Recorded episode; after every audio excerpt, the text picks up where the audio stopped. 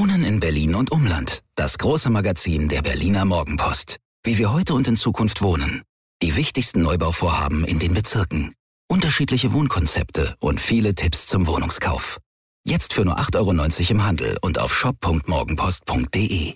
Berliner Morgenpost. Das ist Berlin.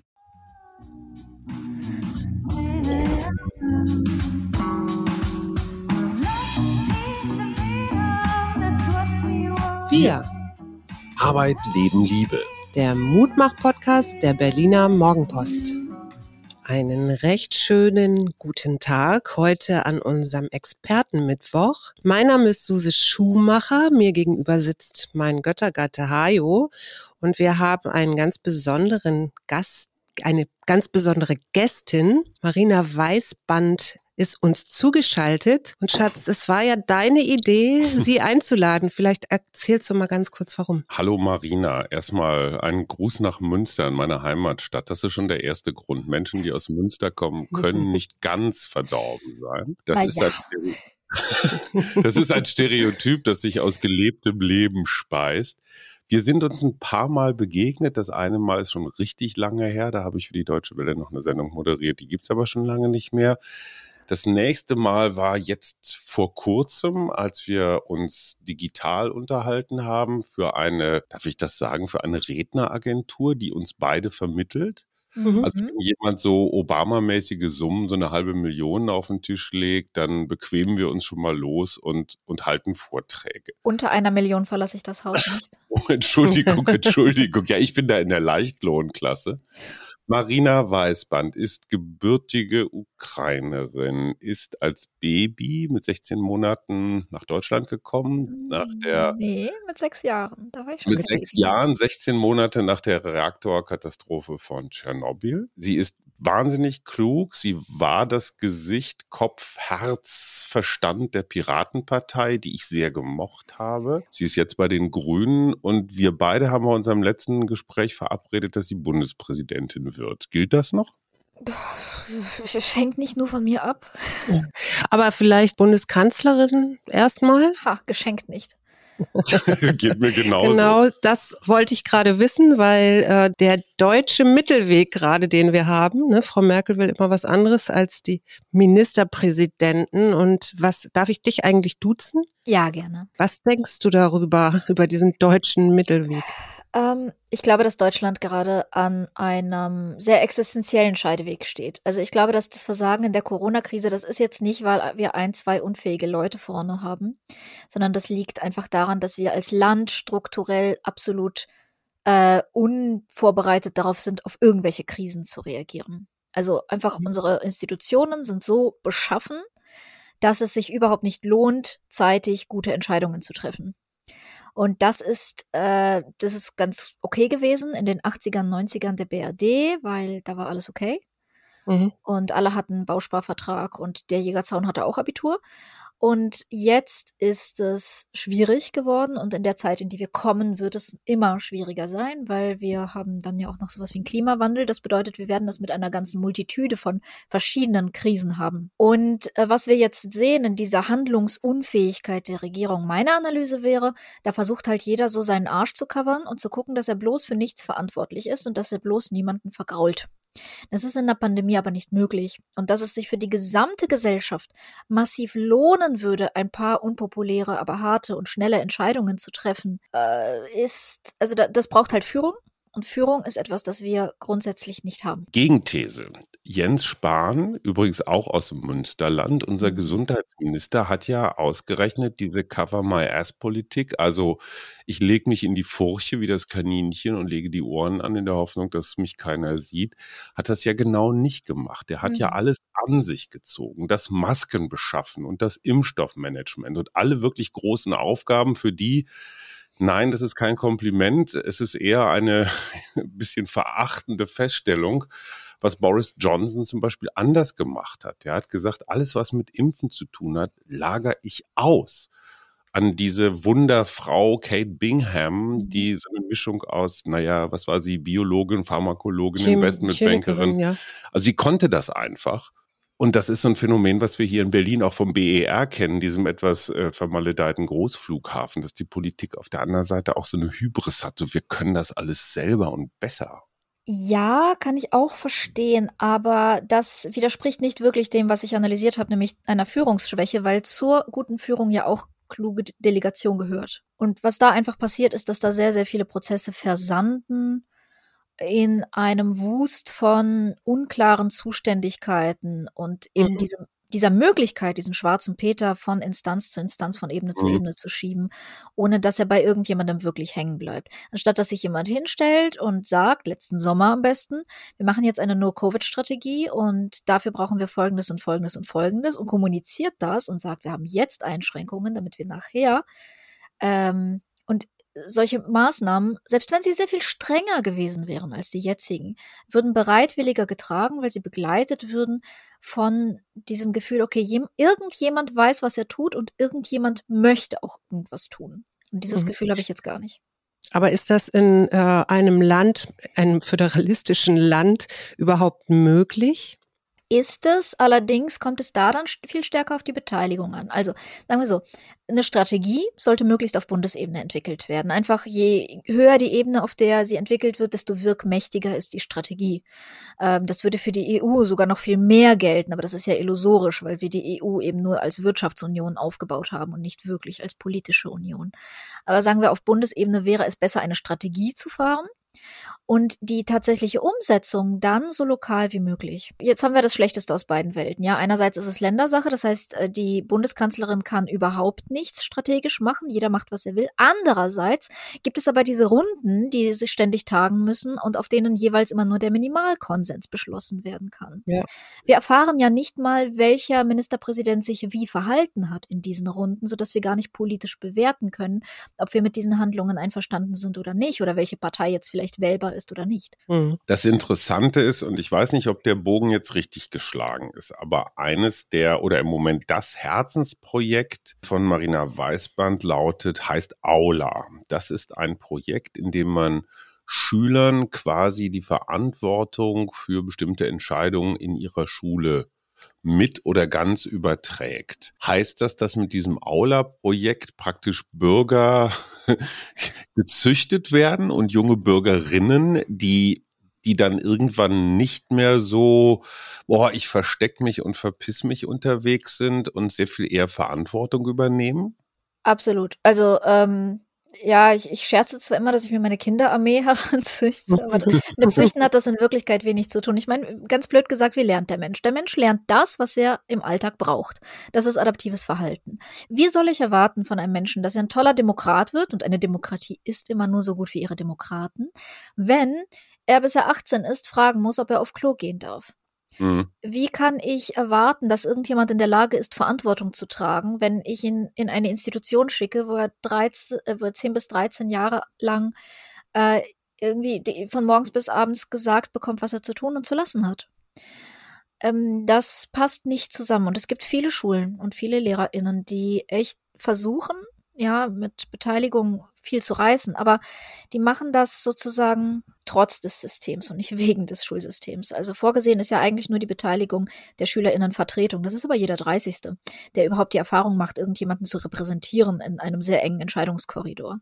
Und der Rest kriegt einfach von morgens bis abends alles gesagt. Und dann werden die erwachsen. Und ich meine, ich habe das ja selber durchlaufen. Und ich war ähm, politisch dumm wie Brot mit 19. Ich mhm. übrigens auch. Ich teile das total. Ich habe mich gefragt, als ich mir diese, on, diesen Online-Auftritt von Aula angeschaut habe, wie groß die Beteiligung der SchülerInnen ist. Weil ich erinnere mich in meiner Schulzeit, ich war selber Jahrgangssprecher und Klassensprecher und sowas. Ich war immer sehr engagiert. Aber ich erinnere mich, dass in meiner Klasse vielleicht, na, vielleicht ein Drittel engagiert war und der Rest war, der hatte so andere Interessen, sage ich einfach mal. Mhm. Wie ist das heutzutage? Also erstens ist die ähm, aktuelle Jugend sowieso viel politischer als auch meine Generation es war. Ja, die sind, die sind wacher. Es müssen die sein, die Welt ist eine andere. Ähm, das zweite ist, ob ich Beteiligung habe, hängt nicht nur davon ab, ob ich sie zulasse, weil das ist das Übliche, ja. Äh, Institutionen kommen hin, lassen sich dazu überreden, Beteiligung zuzulassen und dann stellen sie fest, hm, beteiligt sich ja keiner, dann war das ja anscheinend gar nicht so gewünscht. Ob Leute sich beteiligen, hängt von mehreren Faktoren ab. Der erste Faktor ist die Verbindlichkeit. Wenn ich das Gefühl habe, ich investiere jetzt hier Zeit und Energie und am Ende landet das als Vorschlag auf dem Tisch von der Verwaltung oder von der Schulleitung, die sagt ja, ja, nette Idee und macht einfach weiter und meine Idee versandet, dann beteilige ich mich nicht. Warum sollte ich das tun? Mhm. Das zweite ist erlernte Hilflosigkeit. Das stelle ich fest, vor allem mit den älteren SchülerInnen, mit denen ich beginne zu arbeiten. Also in den fünften Klassen ist es noch nicht so schlimm. In den zehnten kommt es sehr häufig vor dass dann Leute absolut demotiviert da sitzen und sagen, ja, warum, warum soll ich mich dann beteiligen? Die Lehrer machen doch eh, was sie wollen. Mhm. Das ist etwas Anerlerntes. Die haben so oft gelernt, dass sie nichts bestimmen, dass sie sogar, wenn sie die Möglichkeit bekommen, weder die Fähigkeiten noch die Motivation dazu haben. Und da kommt etwas ins Spiel, das unsere Projektitis in Deutschland nicht so gut verträgt. Da braucht es Geduld. Mhm. Weil es braucht nicht nur eine Selbstwirksamkeitserfahrung, so, hey, guck mal, du hast dich eingesetzt, du hast ein Projekt entwickelt und jetzt plötzlich hat sich was verändert an deiner Umwelt. Sondern du musst das mehrfach erfahren. Du musst es immer wieder erfahren. Es muss Teil deines Alltags werden. Dann kommen wir zu Menschen, die eine Selbstwirksamkeitserwartung haben, die wissen, mhm. ah, wenn ich was tue, verändert sich die Welt und auch für meine Mitmenschen. Deshalb muss ich auch auf meine Mitmenschen achten. Und dann lerne ich Verantwortung zu tragen. Vielleicht kannst du einmal nochmal für unsere Hörer, weil die ja gar nicht wissen, was Aula nun genau ist, also wie das funktioniert, einmal erklären, wie genau, wie Schulleitung mit eingebunden ist, wie die SchülerInnen aber auch da drin sind, also wie das genau funktioniert, damit wir es verstehen besser. Mhm. Also man muss sich vorstellen, wenn Aula an einer Schule eingeführt wird, das ist ein größerer Einführungsprozess, der nimmt alle Institutionen mit und läuft parallel zur bereits bestehenden Beteiligung beziehungsweise ergänzt sie und baut sie ein. Also es ist ein ganzer Organisationsentwicklungsprozess so ein bisschen. Äh, alle werden mitgenommen, alle werden geschult und dann äh, können die SchülerInnen äh, mit Hilfe einer Online-Plattform, egal von welchem Endgerät aus, tags und nachts eigene Ideen einstellen, wie sie gerne ihre Schule verbessern würden. Dann werden diese Ideen besprochen. Das funktioniert sowohl online über Verbesserungsvorschläge als auch offline im Rahmen des Unterrichts, der sogenannten Aula-Stunde ähm, oder der Klassenratsstunde oder wo auch immer Zeit ist. Ja, das ähm, helfen wir auch den Schulen so ein bisschen zu finden, den Zeit, die, die Orte. Und ähm, wir haben dafür auch didaktische Materialien erarbeitet, sodass die LehrerInnen auch nicht unvorbereitet da stehen, sondern ähm, die haben ganz, ganz viele Materialien an der Hand, mit denen sie arbeiten können. Und die SchülerInnen äh, diskutieren die Ideen so lange, die besprechen dabei äh, Kompromisse, Minderheitenschutz, praktische Fragen, äh, Kosten und, und mögliche Konsequenzen bis aus einer kurzen, knappen Idee ein richtiger Projektplan geworden ist. Mhm. Dann kommt der Projektplan kurz zur Schulleitung. Die muss prüfen, ist diese Idee mit unserem Vertrag vereinbar, der mit der Schulkonferenz am Anfang des Projekts geschlossen wurde wo nämlich drin steht, so die dürfen zum Beispiel keine Personalentscheidungen treffen, die dürfen nichts beschließen, was gegen das Schulgesetz verstößt, aber die dürfen Hausordnung ändern oder Cafeteria oder in bestimmtem Rahmen Einfluss auf den Unterricht haben etc. Und können wir äh, mal ein Beispiel haben für, ich sag mal, einen besonders eindrucksvollen Eingriff oder eine Idee, wo die, das bisherige Schulleben durch SchülerInnenintervention mal so richtig schon durcheinander gebracht wurde? Ähm, ja, also eines der äh, größeren Beispiele, wo, was sich tatsächlich auf den Unterricht ausgewirkt hat, war, als die SchülerInnen einer Freiburger Realschule gesagt haben, wir möchten gerne einen Smartphone-Tag machen. Äh, an diesem Tag sollen alle LehrerInnen mithilfe des Smartphones Unterricht machen. Und das war äh, krass für viele, weil die haben gesagt, ja, ich habe noch nie mit so einem Gerät gearbeitet, was soll ich denn da machen? Dann hat ein Lehrer auf Twitter ein Pad rumgeschickt, wo er LehrerInnen bundesweit gefragt hat, was macht ihr denn in zum Beispiel Chemie Stufe 8 mithilfe des Smartphones? Dann wurde dieser Tag durchgezogen und es gab ganz fantastische Unterrichtskonzepte da. Ähm, in, äh, bis hin zu im Sport haben sie ihre Sprünge selbst gefilmt und sich in Zeitlupe angesehen, um zu gucken, was sie mit ihrem Körper machen. Unfassbar sinnvoll, didaktisch unfassbar sinnvoll, war früher nicht möglich, ist jetzt möglich. Und das lief so erfolgreich, dass die SchülerInnen wiederum sich hingesetzt haben und gesagt haben, wir machen den jetzt monatlich. Und seitdem wird an dieser Schule dieser Smartphone-Tag monatlich durchgeführt. Und die LehrerInnen sind da mit, also die waren wahrscheinlich am Anfang teilweise skeptisch. Die waren und teilweise skeptisch, aber es wurde gesprochen, ob das umsetzbar ist. Und das ist nämlich auch die Rolle der Schulleitung. Die Schulleitung mhm. muss prüfen, ist das mit dem Vertrag vereinbar und ist es prinzipiell umsetzbar? Und das Kollegium ist zu dem Schluss gekommen, dass es umsetzbar ist. Da spielt jetzt erstmal keine Rolle, ob die Lust darauf haben oder nicht. Es ging nur darum, mhm. ob es umsetzbar ist. Und äh, dann haben sie grünes Licht gegeben und dann erst ging die Idee in die Abstimmung. Das heißt, die SchülerInnen stimmen auch über nichts ab, dem hinterher ein Zuständigkeitskorken vorgegeben mhm. wurde.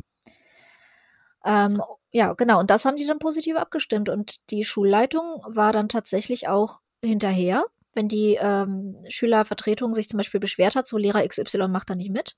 Die Schulleitung durchaus so, ja, bitte nehmen Sie das ernst, weil das ist ein Beschluss. Mhm. Ist, sind denn diese Verträge, die die Schulleitung mit Aula macht, sind die schon, bestehen die schon oder werden die jeweils auch ausgehandelt für die entsprechende Schulform oder Bundesland oder was weiß ich? Die werden mit jeder Schule individuell ausgehandelt. Das passiert meistens äh, zwischen der Schülerinnenvertretung und der Schulkonferenz. Mhm. Ähm, und das ist ein ganz wichtiger politischer Prozess, der sich, also der wirklich auch politisch werden kann. Ja, da treffen sich Gremien, da wird wild diskutiert. Also wenn auf dem Niveau Koalitionsverträge verhandelt würden, wäre ich glücklich. Äh, das sieht, äh, das ist ganz fantastisch, was die da machen. Und ähm, das ist tatsächlich etwas, das man nur für jede Schule individuell machen kann, weil es so viele Formen gibt, wie Aula konkret aussieht, wie es Schulen gibt. Mhm. Ich finde es total interessant, weil wir haben dieser Tage von einem Projekt gelesen, und zwar von zwei Organisationen. Die eine heißt Mehr Demokratie, die andere heißt Es geht los. Da geht es um Bürgerräte.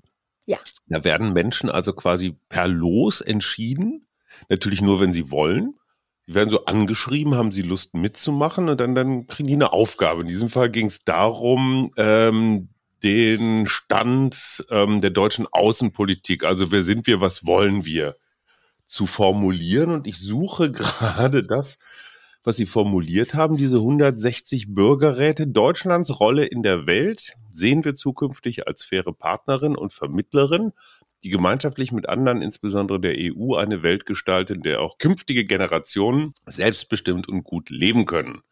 Dazu setzen wir uns global für Nachhaltigkeit, Klimaschutz, Wahrung der Menschenrechte, Rechtsstaatlichkeit, Frieden und Sicherheit ein. Das ist eine relativ schöne, treffende, gute Beschreibung dessen, was wir als Deutschland so wollen könnten. Mhm. Und es ist eigentlich ein sehr ähnlicher Prozess wie der, den, den Aula so ermutigt. Ist das eine der großen, ich sag mal, Schwächen Deutschland im 21. Jahrhundert, dass die Leute so wenig Selbstwirksamkeitserfahrungen machen? Ja, also das Ding ist, wir stehen gerade nochmal in, in der Zeit des Faxes. Ja, war die Welt okay. Und solange die Welt okay ist, muss man nicht großartig neu verhandeln über wer sind wir und was wollen wir. Ja, da muss verwaltet werden. Und die Verwaltung funktioniert in Deutschland. Das läuft. Solange nichts entschieden werden muss, kann gut verwaltet werden. Aber jetzt kommen wir in eine Zeit von Umbrüchen von Klimaumbrüchen, von diversen Katastrophen, von neuen Entscheidungen, wer sind wir, was wollen wir sein. Vieles, was unsere Identität betrifft, ändert sich. Nicht umsonst ist ja das Feuilleton so schäumend vor dem Mund vor dieser Identitätspolitik-Debatte. Kommen wir gleich ja. noch zu. Ja, ähm, genau, also da, da können wir gleich gern drüber reden. Aber Fakt ist, äh, ich verstehe, warum viele Menschen, gelinde gesagt, unruhig sind dieser Zeit. Und solche Zeiten gibt es ja historisch immer wieder. Und in solchen Zeiten ist es massiv wichtig, dass es ähm, Mechanismen gibt, wie wir die Bevölkerung mit involvieren wollen in die Frage, wer sind wir. Denn ähm, wenn eine Regierung das alleine entscheiden will oder wenn bestimmte Eliten das alleine entscheiden wollen, kann es sein, dass die Bevölkerung einfach nicht mitzieht und dann gibt es eine Vertrauenskrise. Und das ist, was wir im Moment sehen. Und äh, ich glaube, dass der beste, beste Schutz vor Extremismus, vor Populismus, vor allen diesen Ausbrüchen tatsächlich darin besteht, die BürgerInnen zu fragen. Und da wir nicht alle BürgerInnen auf einmal in einen so guten Prozess involvieren können, wie wir es mit zufällig gelosten BürgerInnenräten tun können, können wir die sozusagen als Proxy benutzen. Weil dadurch, mhm. dass sie zufällig bestimmt sind, sind das nicht die Menschen, die das begehrteste Kapital von allen haben, nämlich Verbindungen, ja, soziale Verflechtung, Vernetzung. Denn äh, die Menschen, die keine soziale Vernetzung haben, werden üblicherweise gar nicht gehört. Für die greifen gar keine Mechanismen, mhm. nicht mal die klassische Bürgerinnenbeteiligung.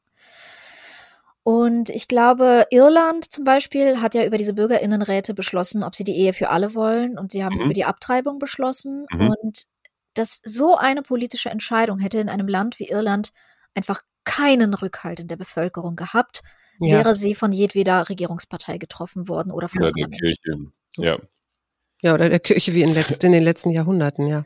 Aber jetzt genau. kommen wir zur Identitätspolitik. Das finde ich total interessant, weil was wir gerade doch erleben, ist nicht, dass wir gemeinsam nachvollziehbare Entscheidungen treffen, sondern schäumende Feuilletons ist das eine, aber schäumende LeserInnen ist das andere, indem ich kann schreiben über was ich will in meinen Kommentaren oder Stücken, über die empörendsten Sachen, aber kaum taucht einmal das Wort Gender oder Genderstern auf, krieg ich Waschkörbeweise im übertragenen Sinne äh, Zuschriften und Mails. Das regt die Leute auf in einer Art und Weise und dazu dann so Begriffe wie Cancel Culture und Political Correctness und weiß der Geier was alles. Ich habe den Eindruck, dass diese Identitätsdebatte die Bevölkerung, wenn ich das mal so ganz generell sagen darf, in einem Maße spaltet, wie wir das noch nicht gehabt haben. Wie soll man das denn zusammenkriegen? Identität, die Frage nach Identität ist immer das eine, was Leute total auf die Palme bringt. Ja, ob sei es im privaten Bereich, kritisieren Sie mal einen Elternteil dafür, dass er ein schlechter Elternteil ist. Äh, sei es im gesellschaftlichen Bereich. Pädagogisch ein bisschen vorsichtiger ne? und sagen, ja. da ist noch Potenzial. Ah, also trotzdem, äh, die Frage, wer bin ich, ist die empfindlichste Frage für den Menschen. Und Menschen gehen absolut auf die Palme, wenn das, was, als was sie sich sehen und wer sie sind, in Frage gestellt wird. Und ein Bereich ist, glaube ich, dass wir in Frage stellen, wer der Standardmensch ist. Ähm, hätte man vor 50 Jahren zu ähm, einer repräsentativen Anzahl Leute gesagt, schließen Sie mal die Augen und stellen Sie sich einen Menschen vor, wie sieht der aus? Hm. Äh, wäre die Antwort sehr homogen ausgefallen. Und heute ist es immer noch so, dass die meisten einen weißen Mann sich vorstellen, einen weißen, körperlich gesunden Mann im mittleren Alter, beziehungsweise ne, Erwachsenen. Und alle Menschen, die nicht so sind, fühlten sich bis dahin unterrepräsentiert, hatten aber keinen großen Platz in der Debatte.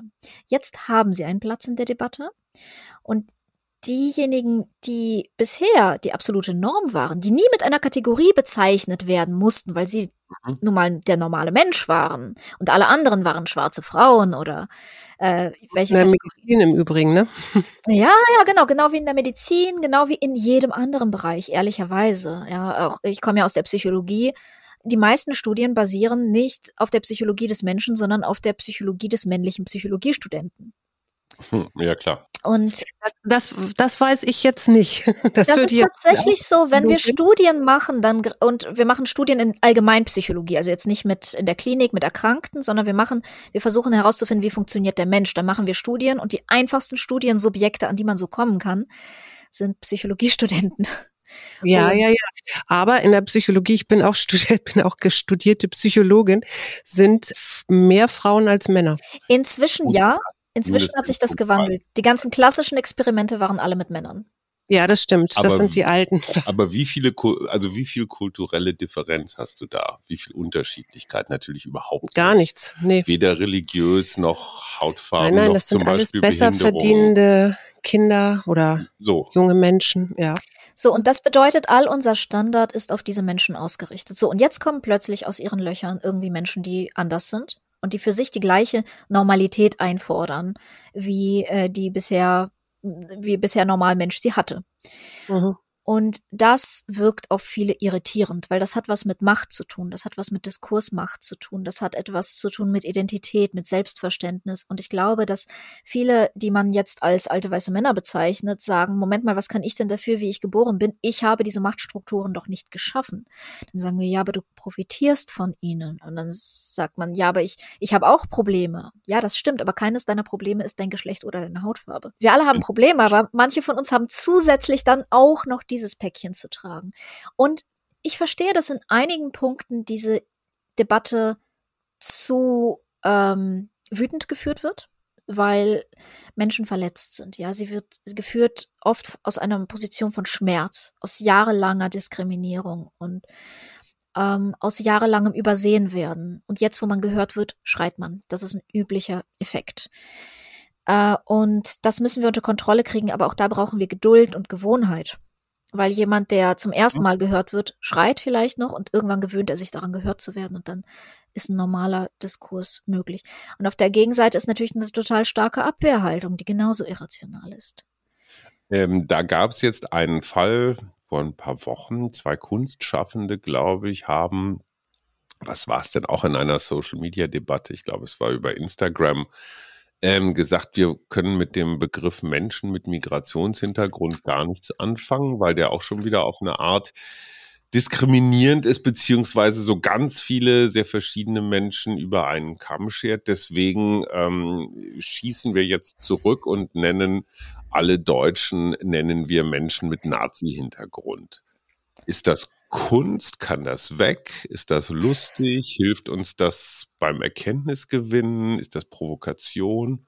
Ist das super? Ich meine, es ist äh, Provokation und wir leben in einer Welt, in der Aufmerksamkeit vergütet wird. Punkt. Mhm. Ähm, besonders hilfreich finde ich das jetzt nicht, aber ähm, ein die Kunst soll ja ein störendes Element sein.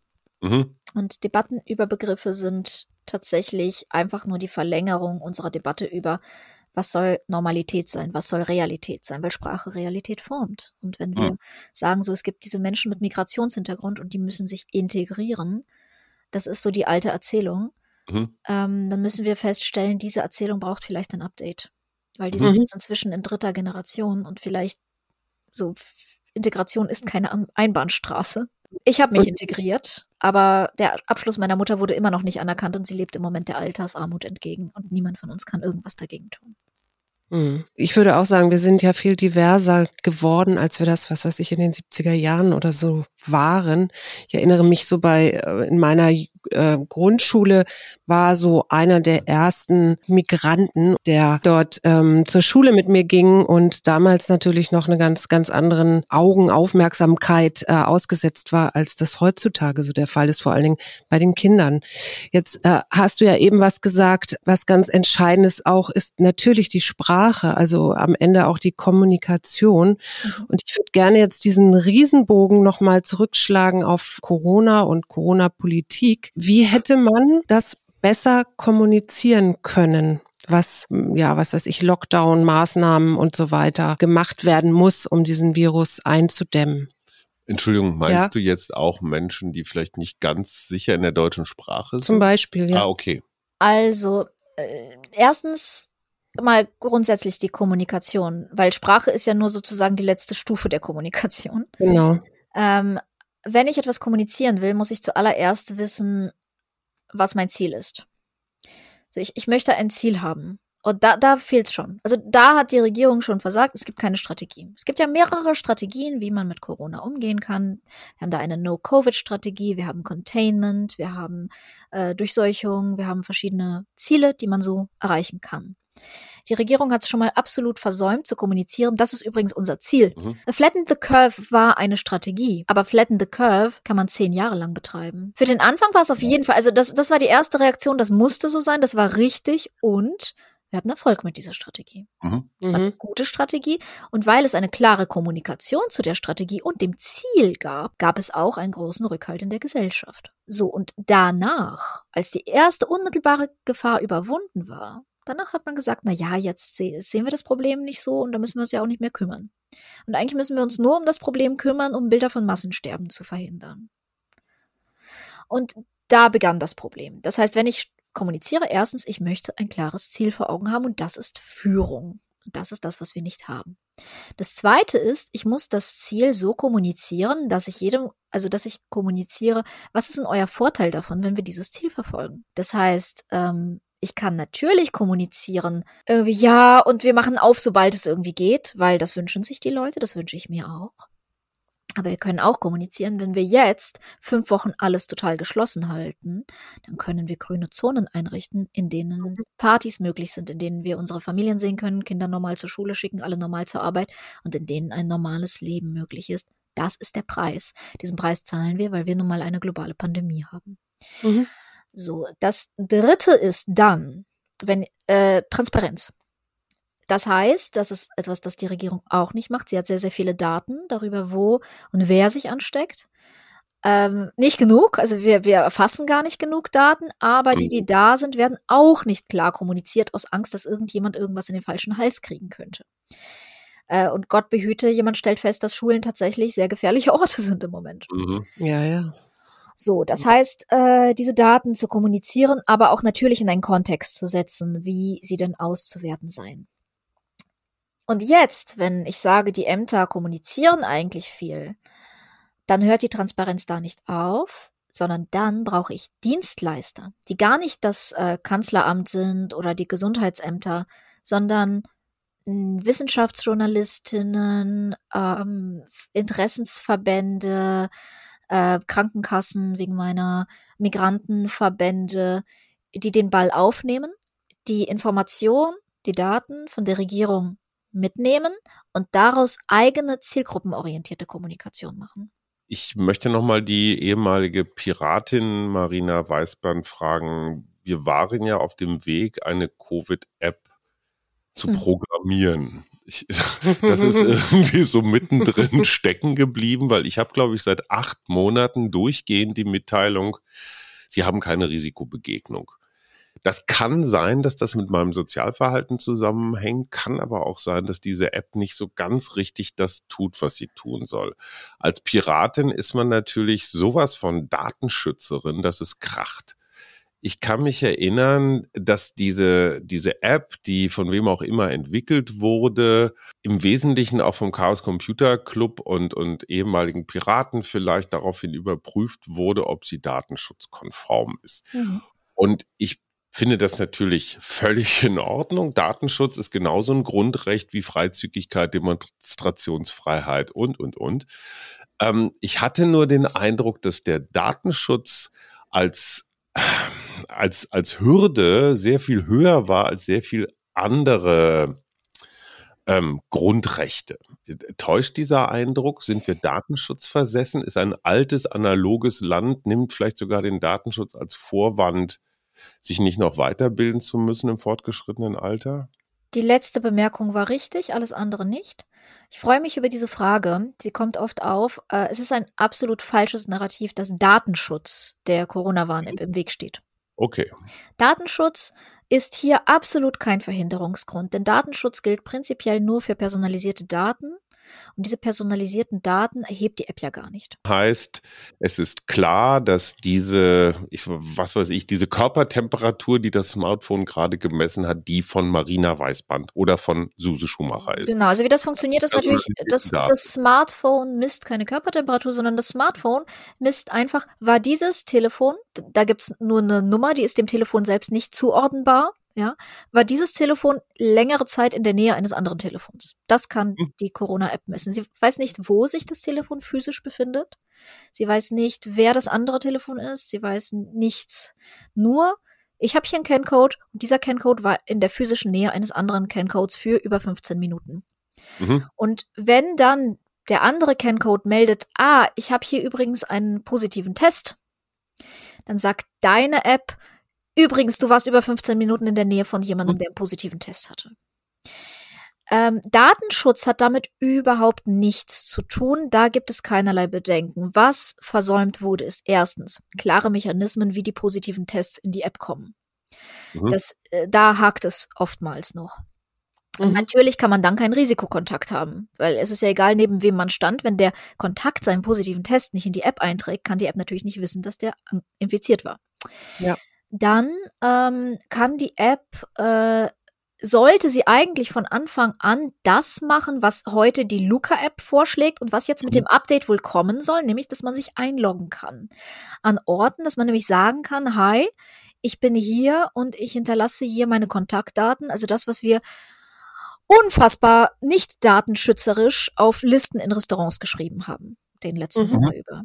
Ähm, das war ganz, ganz furchtbar und ich wollte lieber sterben, als meine Telefonnummer und Hausadresse irgendwo, Gott Eben. weiß wem, zu hinterlassen, wo andere Gäste vielleicht auch noch Einblick hatten.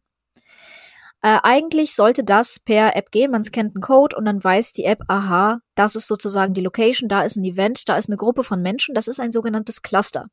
Diese mhm. Clusteranalyse, auch wieder Datenschutz steht dem überhaupt nicht im Weg. Das hätte von Anfang an entwickelt werden müssen. Das wurde nicht entwickelt.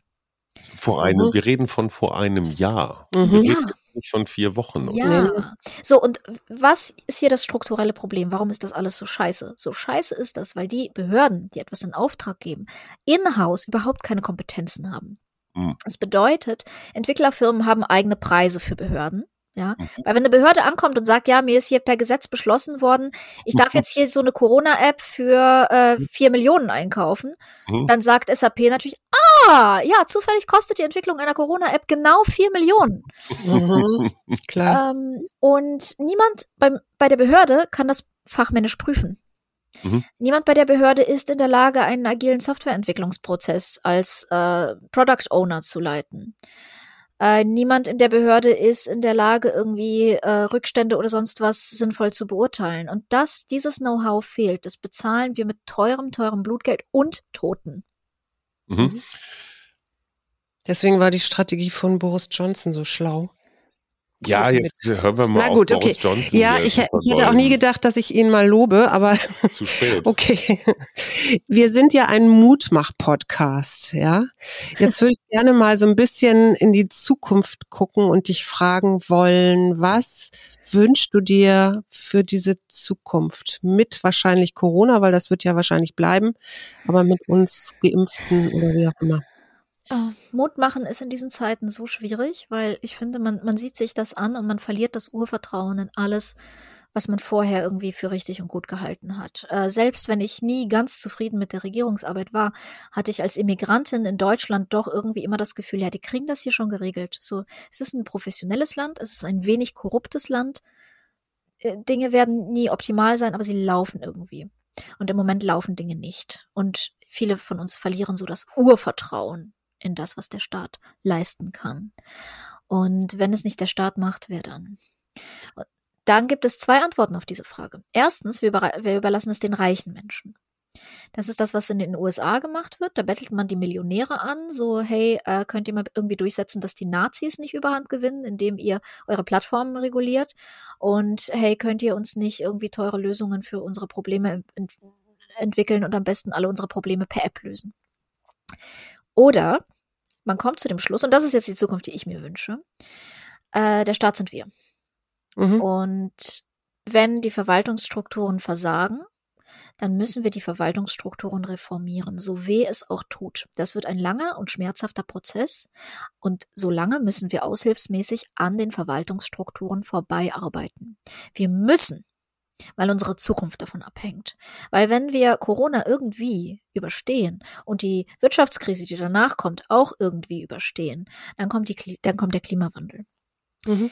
Ähm, der ist jetzt schon da, aber es, es wird auch nicht die eine große Katastrophe der Klimawandel sein, sondern es werden Flüchtlingswellen kommen, es werden, ähm, es wird zu Lieferengpässen kommen, es wird ähm, ja zu, zu Verteilungskonflikten kommen, etc. pp. Unwetter, Naturkatastrophen, Pflanzen, Pflanzenveränderung. So, Schluss jetzt mit Weltuntergang. Genau, aber nein, also Weltuntergang hin oder her, das ist, das ist erstmal ein realistisches Szenario, auf das wir uns einstellen müssen.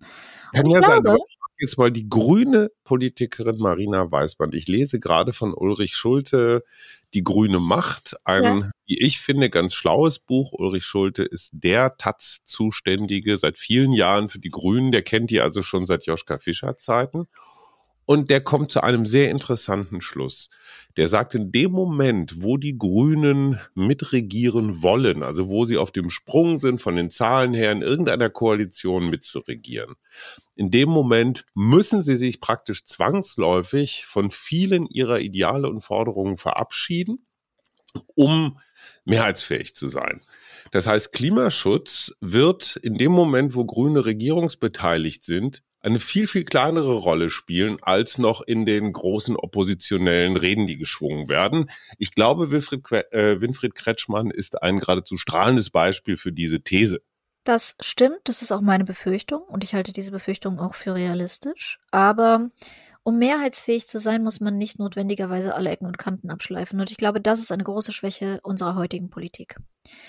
Ich hoffe, dass wir mehr Menschen nach vorne bekommen, die in der Lage sind, Verantwortung zu tragen und in der Lage sind zu kommunizieren, was notwendig ist, warum es notwendig ist und auf eine Weise so zu begeistern, dass Menschen ähm, diese Schritte verstehen und ergreifen. Und das wird das, was notwendig ist. Und ich glaube, dass die Corona-Krise dazu beigetragen hat, das ist jetzt der Mutmachteil, äh, weil das jetzt so eine Art Sandkastenmodell dessen war, was, was in Krisen passiert, mhm. ähm, dass Menschen bereit sein würden, sich Wissenschaft erklären zu lassen. Und wenn jemand vorne steht und kohärent kommuniziert, schaut mal, das hier ist die Ausgangslage, das ist Modell A, wenn wir nichts tun, das ist Modell B, wenn wir das hier tun. Lasst uns das tun und im Zweifel über die zehn Prozent Bedenkenträger, die, die randalieren und sofort sagen, ah, Diktatur und, äh, ja, sagt, okay, lasst uns diese Gesetze beschließen, wenn wir diese Mehrheiten, wenn wir diese demokratischen Mehrheiten haben, nutzen wir sie jetzt auch für das, was unser Auftrag ist. Ich glaube, dass eine solche Art von Politik sehr, sehr beliebt wäre, weil ehrlicherweise ist das auch die tradierte Politik der BRD. Alte mhm. Bundeskanzler hatten sehr viel mehr Profil. Sie haben weniger auf Umfragen geschaut und sie haben teilweise auch Dinge einfach durchgeboxt und am Ende waren alle froh drum. Mhm. Dann kam irgendwann diese Wende, dass man das Gefühl hatte, man muss jetzt äh, PR-Agentur-mäßig allen nach den Mund reden und allen nachlaufen. Aber in Wirklichkeit führt das zu einer großen Politikverdrossenheit, weil die Menschen halt merken, wir bezahlen eigentlich Leute, damit die sich besser auskennen als wir damit die sich in Zeug einarbeiten und genau diese Art von Führung auch ausüben. Dafür hat man eine Regierung. Man kann mich jetzt privat fragen, was ich davon halte, dass wir eine Regierung haben, aber das ist was anderes. Aber wenn wir sie haben, sollte sie auch ihren Job machen. Und ihr Job besteht genau darin, sich mit Dingen auszukennen, ähm, sich in Sachverhalte einzuarbeiten und rationale Konsequenzen daraus zu ziehen. Und wenn sie diesen Job nicht macht, sondern wieder zurückschiebt auf die Umfrageergebnisse von Leuten, die sich nie mit der Materie befasst haben, mhm. dann ist das Arbeitsverweigerung. Jetzt habe ich noch eine persönliche Frage und zwar, weil wir eine unserer Hörerinnen, ähm, die lebt im Ausland und hat zwei kleine Kinder und fragte neulich nach ähm, Ratschlägen, wie man mit zwei kleinen Kindern eine Pandemie gut ähm, wuppt. Jetzt würde ich gerne wissen, weil ich ja weiß, dass du auch ein Kind hast oder eine Tochter, glaube ich, wie du das eigentlich hinkriegst, so in, im Lockdown zu Hause zu sein mit deinem kleinen Kind. Es ist nie leicht. Also ich glaube, in der Pandemie ist der aller, allergrößte Unterschied, ähm, wie man sie erlebt. Hat man kleine Kinder oder nicht? Das ist mhm. der Absolut. Das, das, ist ein bewegender Unterschied und ähm, es, ist, es ist wahnsinnig schwer, weil man sich natürlich Sorgen macht um das Kind, um seine Gesundheit, um äh, seine soziale Entwicklung und um seine physische Entwicklung. Bewege ich es genug? Es ist irgendwie, dann werden Kinder halt schnell quengelig in der Wohnung. Ähm, und es gibt ein paar Grundsätze. Ähm, Geduld, sehr, sehr viel Geduld mit den Kindern und mit sich selbst. Fühlen, was tut uns beiden gut, was macht uns beiden Spaß. Man muss nicht die Kinder bespaßen, sondern man muss tun, was einem selbst auch gut tut, was man gerne macht. Ich male viel mit meiner Tochter oder wir spielen Theater oder wir verkleiden uns, wir nähen Kostüme. Ähm, und ganz, ganz klar am Anfang schon die Prioritäten gerade ziehen. Ich hatte mhm. früher immer ein Ohr am, am Handy irgendwie und, und habe immer auf Twitter reingeguckt und in meine diversen, was ich hatte an Auftritten und an E-Mails und ich verwalte das ganze Projekt Aula. Das bedeutet, ne, da ist auch die Softwareentwicklung und Finanzpläne und irgendwelche Berichte müssen geschrieben werden und irgendwelche Schulungen müssen abgehalten werden. Und ich glaube, man verlangt zu viel von sich in dieser Zeit. Mhm. Man muss le lernen, und das ist auch etwas, das uns diese Pandemie geben wird. Sie wird unsere Prioritäten verdammt gerade ziehen. Mhm. Weil wir lernen, was ist wichtig und was ist nicht wichtig. Und wir lernen, uns zu schützen. Und wir lernen manchmal Nein zu sagen. Und wir lernen, äh, dass manchmal auf dem Sofa liegen und gar nichts tun auch okay ist. Und wir verpassen nichts dadurch. Es ist fein. Wir sind gute Menschen. Wir versuchen unser Bestes. Das ist für den Moment gut genug. Wir müssen nicht die Welt retten. Mhm. Ähm, die Selbstfürsorge ist super wichtig. Ja, ja, ja. Und das Lustige ist, wenn wir das lernen, dann werden wir so viel besser darin, die Welt zu retten. Der ganze andere Kram folgt ja praktisch daraus. Ne? Mhm. Also, Der folgt daraus. Wenn wir auf unsere Bedürfnisse hören können, können wir danach auch auf die von anderen hören. Ja, versorgen Sie sich zuerst selbst mit Sauerstoff und dann legen Sie Masken an Mitreisenden. Ähm, mhm. Wir müssen lernen, Pause zu machen, auf uns zu hören und zu gucken, was tut uns gut, was tut uns schlecht. Und das nimmt so viel ähm, zerstörerische Energie auch aus dieser ganzen identitätspolitischen Debatte, aus dieser ganzen Besitzstandswahrungsdebatte, aus dieser ganzen Corona-Leugner versus Spinner versus äh, keine Ahnung was Debatte. Sondern wir lernen, was uns gut tut und was wir wollen und wir verfolgen diese Ziele. Ich brauche jetzt einen Erziehungstipp auch noch, weil das war ein Thema, was ich gerne, aber das machen wir dann beim nächsten Mal. Ich fürchte, Sie sind schon zu alt bisschen großräumiger. nee, ich frage nicht nur für einen Freund, ich frage tatsächlich für eine, für die Generation nach uns. Unsere Söhne sind ja fast 27 und 16. Mhm. Ähm, und ein Thema, was, was mich sehr beschäftigt. Äh, ich weiß, das führt jetzt nochmal zu weit, weil es nochmal eine ganz eigene Welt aufmacht. Deswegen vielleicht nur so zwei, drei kleine Hinweise die Sprache der Rechten, die Sprache der Extremen, die Art und Weise der Kommunikation ist manchmal so tückisch, dass man gar nicht merkt, was die mit einem anstellen. Also es gibt diese Strategien, Begriffe umzudrehen und zu besetzen, ähm, äh, die Grenzen des Sagbaren zu verschieben. Naja, gut, das ist auch so im Bullshit-Bingo so auf, auf F7. Mhm. Ähm, aber was gebe ich meinen Söhnen mit so an Warnsignalen, Achtung, jetzt wird es hier gerade rassistisch, extrem unangenehm. Diskriminierend. Und diskriminierend und welchen, mit welchen Tricks wird da auf der anderen Seite gearbeitet? Ich glaube, um das gut zu verstehen, was die Rechte macht und wie sie radikalisiert, muss man sich einmal die Pyramide der Gewalt vor Augen führen. Das ist ein Stufenmodell, das zeigt, dass so etwas wie Gewalt und sogar Genozid nicht einfach aus dem luftleeren Raum entstehen, sondern vorhergehende Stufen haben. Und die unterste Stufe sind implizite Einstellungen. Und das Gefährlichste an dieser untersten Stufe ist, dass wir alle sie haben inklusive mhm. mir. Ich habe rassistische Einstellungen. Ich habe bestimmte sexistische Einstellungen, weil ich in einer Welt erzogen wurde, die noch so funktioniert hat. Das ist mhm. also nicht meine Schuld. So, das muss ich mir erstmal eingestehen. Ähm, ich kann sie aber reflektieren und ich kann entscheiden, was davon ich ausspreche. Das ist die zweite Stufe der Pyramide, das verbale Aussprechen. Und da rein kann man gezogen werden, beispielsweise sehr leicht durch Humor. Äh, mhm. Humor bricht ja gern Tabus, gerade der für Jugendliche. Und mhm. äh, da ist es eine ganz beliebte Falle zu sagen, irgendwie, ich mache einen rassistischen Witz, weil hahaha, das darf man ja eigentlich nicht. Dann ist das witzig und Lachen ist die natürliche Reaktion, weil ich möchte ja eigentlich in einem sozialen Raum Freunde finden, beliebt sein, also mhm. lache ich. Weil wenn ich sagen würde, das ist nicht witzig, das ist rassistisch, mache ich mich ja unbeliebt, dann mache ich die Sache politisch und das ist nicht mhm. gut, ja. Und das heißt, ich lache. Mhm. Und wenn ich das erste Mal bei einem harmlosen Witz lache, dann werde ich das nächste Mal beim etwas krasseren Witz wieder lachen, weil das sozusagen, da bin ich dann schon gewohnt, das ist der Pfad, den ich schon eingeschlagen habe.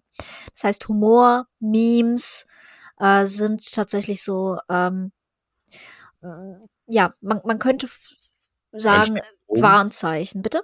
Einstiegsdrogen? Ja, ja, wie, Einstiegsdrogen im Prinzip, genau. Weil dann kommt es tatsächlich, dass man so ironisch irgendwas mhm. sagt mhm. und dann sagt man es ein bisschen ernster und diese ganzen Narrative, also Juden beherrschen die Welt. Werden da weitergetragen, ohne dass man sich gleich wie in so einem antisemitischen Verschwörungsforum fühlt, sondern, ha, ist ja nur alles Spaß, ist ja nur alles ironisch. Rechte heutzutage vermischen diese Grenze zwischen Ironie und, und ähm, Wahrheit. Und dann gerät man an Personen, die das unironisch sagen. Ähm, mhm. Ähm, das, das ist sozusagen der fließende und ab da geht es in verbale Gewalt über, das heißt Beleidigung und dann auch Bedrohung von, von Angehörigen von Minderheiten. Und dann geht es in physische Einzelgewalt über und dann geht es in strukturelle Gewalt über und in äh, die, die Spitze der Pyramide wäre sozusagen der Genozid. Mhm. Ähm, und ich glaube, ein Ding, das man Jugendlichen vermitteln könnte, ist, äh, weil wir doch alle ganz okay sensibilisiert sind für diese Problematik, ist, ersetze beliebige Minderheit, gegen die da gerade gehetzt wird, durch Juden. Mhm. Guck, guck mhm. einfach mal, wie der Satz klingt. Guck mhm. einfach mhm. mal, was das mit dir macht. Mhm. Erkunde das. Das ist so das Erste, weil einfach nur mit dem erhobenen Zeigefinger zu kommen und zu sagen, äh, Rassismus ist falsch, okay, ist nicht pädagogisch wertvoll. Mhm. Und das Zweite ist, tiefe Prävention. Denn egal wie oft ich jemandem sage, sei bitte nicht antisemitisch oder sei bitte nicht rassistisch, das ist relativ egal, weil Antisemitismus und Rassismus haben tiefergehende Gründe und dass man dahin will, hängt oft damit zusammen, dass man sich so sagt, wenn ich mhm. keine Kontrolle über mein Leben habe, irgendjemand muss sie doch haben. Mhm. Und der Ansatz, wo ich ansetze, ist, ich versuche Menschen Kontrolle zu vermitteln, also zu sagen, doch, du hast Kontrolle, du hast Macht. Dadurch, dass du ein Bürger in einem der reichsten Länder der Welt bist, dadurch, dass du deine Stimme hast, dadurch, dass du das Internet hast als massives Megafon deiner Stimme. Hier ist, wie du das produktiv nutzt. Ich mache politische Bildung, ich gebe ihnen Werkzeuge, sich einzubringen und dieses Einbringen zur Gewohnheit zu machen. Das steckt hinter dem Projekt Aula, weil jemand, der daran gearbeitet hat, irgendwie die Wände seiner Schule zu streichen und dann dreimal dagegen gelaufen ist, dass das ja nur der Schulträger übernehmen kann und dass äh, man da äh, Anträge für einreichen muss und dass man sich mit der 5b nicht auf die Farbe einigen kann, der wird nicht glauben, dass es eine internationale Verschwörung gibt. Mhm. Mhm. Das finde ich ein wahnsinnig, das finde ich einen wahnsinnig nachvollziehbaren Punkt, ja. Ähm, wir sind total ausgelaufen mit der Zeit. Ich bin extrem dankbar, weil ich, äh, weil ich ganz viel gelernt habe. Und ich war auch, also ich fand es auch nett, dass ich als alter weißer Mann dabei sein durfte ähm, und mir eine weitere Ausgrenzungserfahrung erspart geblieben ist. Ähm, ich sag mal ganz herzlichen Dank und blicke fragend rüber zu Suse. Hast du noch irgendwas? Nee, ich bin auch wunschlos glücklich und sage vielen, vielen Dank, dass du uns so deine Zeit geschenkt hast und auch wieder so ein bisschen den Blick geöffnet hast. Ich liebe, mein, mein Lieblingswort ist Weite. Ich denke immer darüber nach, wie man Leute in die Weite bringen kann. Und das hast du heute geschafft. Insofern danke ich dir recht herzlich. Das Vielen Dank. war die kommende Bundespräsidentin. Kanzlerin will sie auf gar keinen Fall werden. äh, sie ist grün, insofern gute Chancen. Ich glaube ja, dass Katrin Göring-Eckert noch vielleicht noch eine Spur früher im Bellevue ist, aber das ist nur eine persönliche Meinung. Marina Weißband, ganz herzlichen Dank und Gruß in die Heimat nach Münster. Bis zum nächsten Mal. Alles Liebste dabei. Ciao. Vielen Dank auch von mir. Tschüss.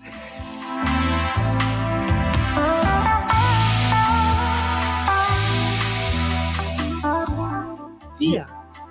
Arbeit, Leben, Liebe. Der Mutmach-Podcast der Berliner Morgenpost.